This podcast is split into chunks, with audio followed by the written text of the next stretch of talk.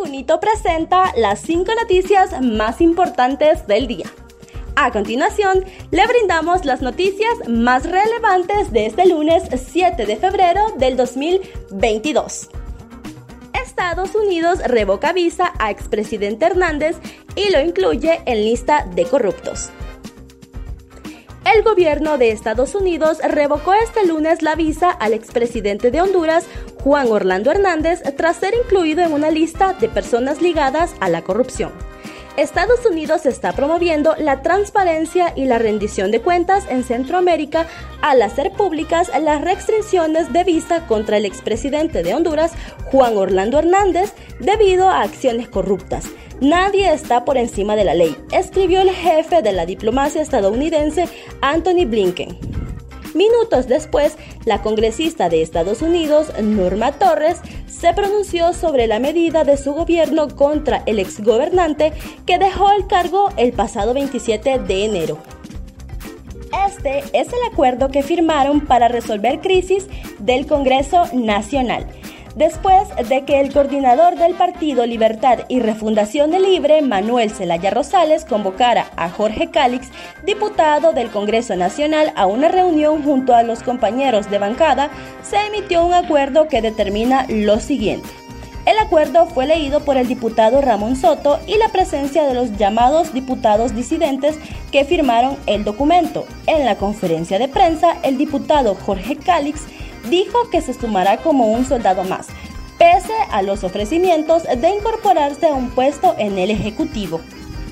A partir de mañana se incorporan al Congreso los diputados de Libre y liberales que anunciaron en un comunicado que estarán presentes.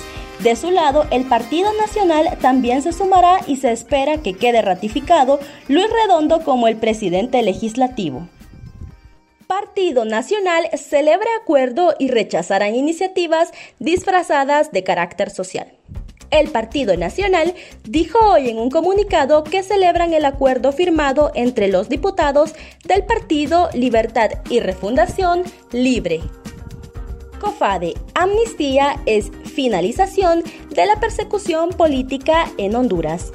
El Comité de Familiares de Desaparecidos y Detenidos en Honduras, COFADE, que evaluará los casos que abarca el decreto denominado Amnistía para los Presos Políticos, reconocimiento a los mártires y condena al golpe de Estado en 2009, señaló que no se trata de un pacto de impunidad, sino la finalización de la persecución política en Honduras.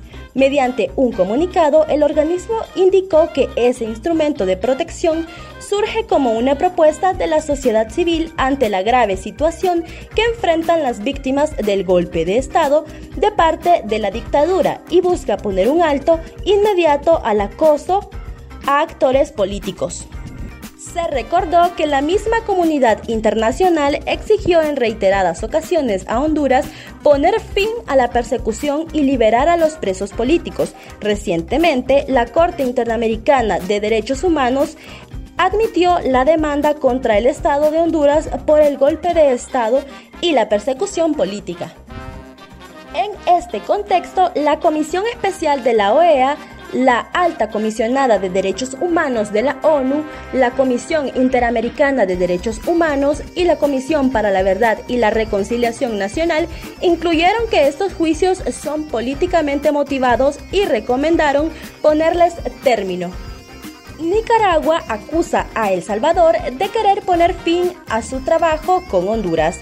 Nicaragua acusó este lunes a El Salvador de pretender ponerle fin violentamente al trabajo de límites en el Pacífico que suscribió bilateralmente con Honduras el 27 de octubre pasado, que incluye el Golfo de Fonseca que comparten los tres países. Con estas acciones, lo que El Salvador verdaderamente pretende es ponerle fin violentamente al Tratado de Límites entre Nicaragua y Honduras, señaló el gobierno de, Managua en una nueva declaración. Según el Ejecutivo nicaragüense, desde el sábado pasado hasta la mañana de este lunes, el gobierno de El Salvador ha enviado buques militares artillados a los espacios marítimos de Nicaragua en el Océano Pacífico los buques militares salvadoreños han incursionado a menos de 30 millas de distancia de nuestras costas y permanecen en dicho sitio reclamando soberanía sobre dichos espacios marítimos, sostuvo. Nicaragua desea enfatizar que estos espacios siempre han estado bajo soberanía indiscutible de Nicaragua y que El Salvador nunca antes ha pretendido ni reclamado soberanía en los mismos, aseguró. Estas fueron las cinco noticias más importantes del día. No olvides seguirnos en nuestras redes sociales y suscribirte a nuestros boletines informativos. Gracias por tu atención.